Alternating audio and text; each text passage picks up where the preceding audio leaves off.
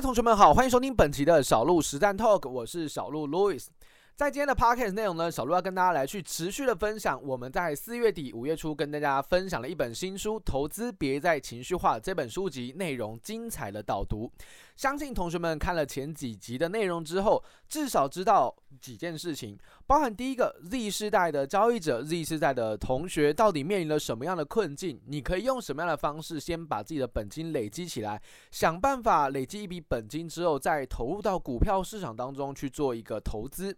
那在第二章节的部分，我们也跟大家谈到，其实投资的方法真的非常非常的多，同时也没有任何一个真正必胜的秘籍，你必须先想办法去认识科学的方法，如何用一些比较理性、科学、务实的交易方式来让你的交易是更加稳定的。所以小鹿在第二章节其实跟大家深度的去探究，其实我认为整体来说，股市就是一个大型的资料库，我们可以从资料库当中找到获利的方程式，透过历史的验证去看见科学投资的魅力。来到了第三章，也就是我们上周跟大家分享到的内容，就是如何建构属于自己的策略。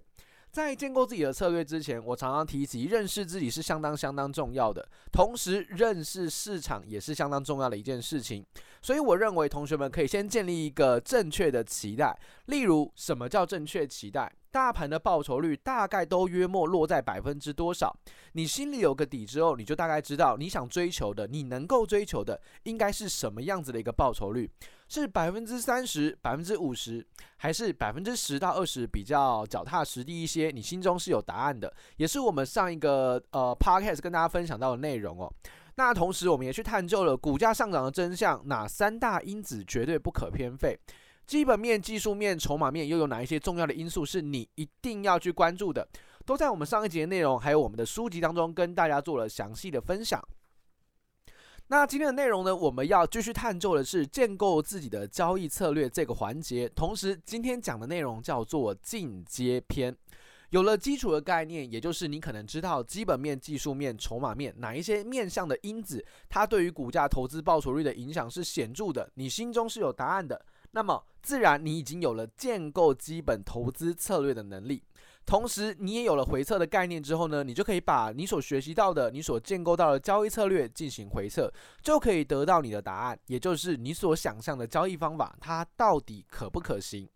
在第四章节当中，我们一开始谈到，其实真的是大道至简，策略不是越复杂越好。在经历了上一个环节之后，大家都会开始去测试自己的一个投资的思路，或者是自己对于投资的想象。甚至我常常看到有些同学把他自己的一个毕生所学全部输入到同一支交易策略里面，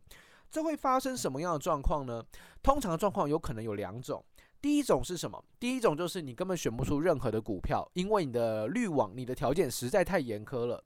第二个是什么？第二个是选出了少少几档的股票，但是胜率跟报酬率非常的高。那很多的交易者就会从这个地方开始陷入幸存者偏差。你可能会觉得，哇，原来我只要用这些滤网去过滤行情，其实就可以获得非常好的投资绩效。虽然交易次数看起来少了点，而这个就是一个很大的陷阱，因为实际上你我都清楚的。在历史数据库当中，它就是一个大型资料库，它已经是一个 open book 的状况，也就是历史行情长什么样子，其实你心中非常的清楚。而这时候，如果我们去透过一些呃奇怪的方式来去建构，什么叫奇怪的方式？就是你的交易逻辑完全说不通，它只是刚好在大数据里面有这样的一个样态出现哦。例如在大数据里面，营收可能只要创十八个月新高，然后再加上一些特定的条件，全部加起来。诶，它就有很好的绩效，但实际上它到战场上它并不是如此，因为它只是刚好在历史数据库有这样的一个调性而已，并不代表未来一定会如此。而这样的一个状况，我都把它称之为策略的穿透性不足，也就是你可能刚好掉入大数据的陷阱，而实际上在现实的生活当中，这个状况它并不是一个常态发生的。所以这时候呢，为了降低发生这种状况的几率，所以我们就要想办法大道至简。把我们的策略设计的越简单越好，绝对不是越复杂越好。我们要解开一个很重要的盲点，因为我们知道历史行情绝对不代表未来行情。当你把历史行情经过精雕细琢的研究，同时你可能没有去思考到，诶，有没有一些盲点你没有注意到，而最常见到的盲点就是历史行情绝对不会百分之百同演，它只会高几率的重复出生。所以在这样的状况之下，你如果设计了非常非常的呃精致的交易策略，非常复杂的交易策略。通常在历史可以取得优异的绩效，但是一上线马上就会有出现巨额亏损的状况，那就是因为历史的行情本身就不代表未来行情，所以针对历史行情，千万不要过度的去钻研，反而一定要想办法把自己的策略设计的简单轻松为主，才有机会面对未来这个不确定性的行情。那对我来说，我认为在设计你的交易策略的时候啊，因子不用太多。真正能够获利的策略啊，多半两到三种因子就足够了。所以你这时候可以去检视一下你的投资策略。如果你现在投资策略用到的是大量的参数，那基本上你就会发现你的策略基本上是没有获利能力的。但是如果你把你的策略稍微简化一下，可能只用两到三个因素来做选股来做交易，你就会发现历史有获利的潜力，在未来的市场好像也具备有未来的一个获利的想象空间，因为你的策略是够简单的，够简单就代表它有一定的容错率，即使未来行情跟历史没有百分之百相同，但是大概的概念是相同的，它就有办法去应对。所以我觉得一个策略真的不要太过复杂，它才能够让我们的穿透性是更好的。在第二章节的部分呢，小鹿就直接实战的来带大家从选股到回测来去建构你的交易策略。书中其实小鹿讲的非常的清楚，我们第一个步骤绝对要先去想办法把我们的一个选股策略给设置出来。第二个步骤则是设置我们的交易条件，你该怎么做买进卖出。第三个要做什么？第三个就是来开始进行我们的历史回测。把我们的一个交易逻辑、交易策略丢到历史行情，检验它到底有没有获利的潜力。如果有，那就代表你的策略它在未来市场也是有可能有利可图的。那如果你在历史行情它是没有获利能力的，自然你就很难想象它在未来有获利的潜力。所以我觉得历史量化回测它是一个前哨站，帮我们去侦测这一支策略它到底有没有获利的可能性。如果有，我们才有继续深度钻研，甚至让它实战上线的必要。如果没有，那自然这个策略你就知道你的逻辑、你的概念是错误的，必须进行一个修改。那以此就能够用极小的成本，基本上没有成本，就是你的时间而已，去验证你的交易策略，我觉得是超级划算的。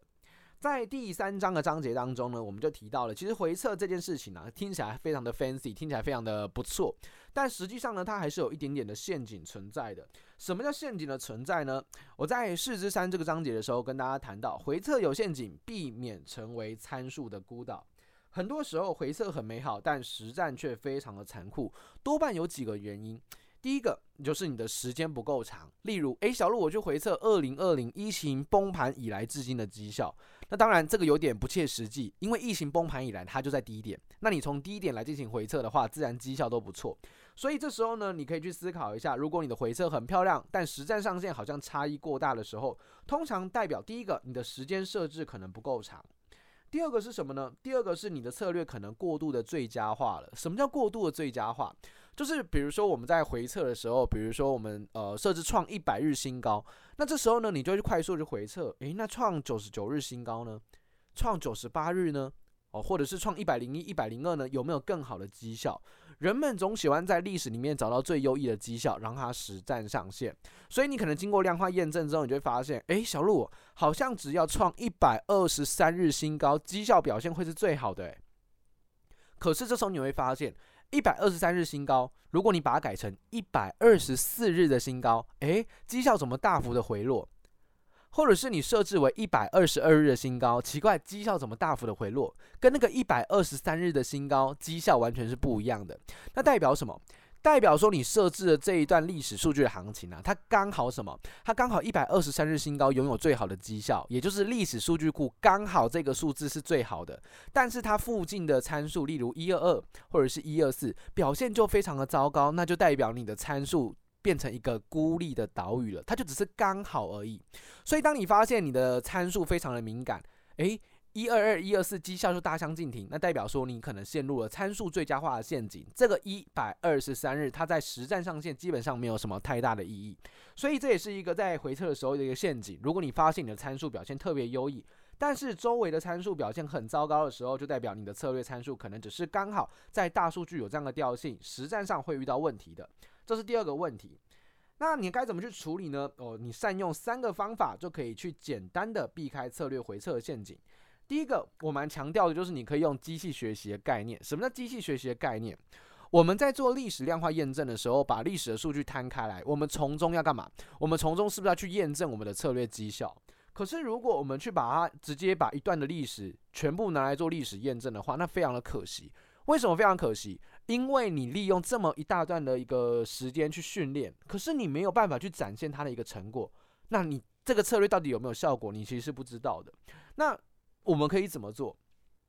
我们可以把历史的数据，假设举个例子，二零一零年到二零二零年，假设你是用这十年的时间来去进行一个呃策略的演算、策略的回测，我们可以先截取前五年啊，例如二零一零到二零一五年，我们把它当训练的资料，把我们的策略一直丢到这一个段落里面去回测，回测出一个你满意的、你可以接受的数据之后，我们再使用二零一六到二零二零，也就是后面的五年。我们来去验证策略的有效性，因为对于这支策略来说，它的训练模组不都是前五年吗？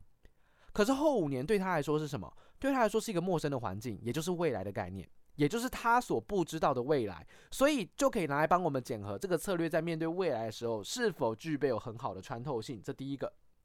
那第二个呢，当然就是你可以去做一些回测数据的优化。好，第三个就是可以去回测一些重大的事件，例如像是什么呢？像什么金融海啸啊，或者是像英国脱欧的公投，或者是克里米亚危机、中美贸易大战、COVID-19 哦，量化宽松等等。所以在这一些的历程，只要都有经过验证，基本上你的策略对于这种行情大幅波动或者是空头的抵抗力，就可以得到一个验证哦，你到底能不能抵御空头？所以这就是我们在做历史回测的时候，你可以去思考的事情。那最后，小路也在第四章节送了大家两组的干货，那两套基本的策略适合大多数的交易者。在这个环节里面呢，小路分享了，如果你是一个喜欢基本面投资的同学，我这里有设置了这个呃一套策略给大家来去实战，直接做回测跟应用。它是只用两个因子来做选股，然后绩效表现非常的不错。那如果你是偏好筹码面的，小路也设计了一套关于筹码面的一个分析模组，来让同学直接来去进行回测跟实战。这些策略都是非常非常简单，完全没有复杂的概念哦，都是很清楚的一个逻辑，来帮助大家快速找到有机会的投资个股。最后来到了四之五，也就是我们这个章节最后的环节，我们跟大家分享到实战的步骤，你该怎么勇敢的踏入到市场。当然，我们呃绝对不是所谓的什么产业专家，所以我们在投资的时候，我们就是用科学的方式选股，用科学的方式做交易，才能够避免我们被带入这种主观的思维、主观的陷阱。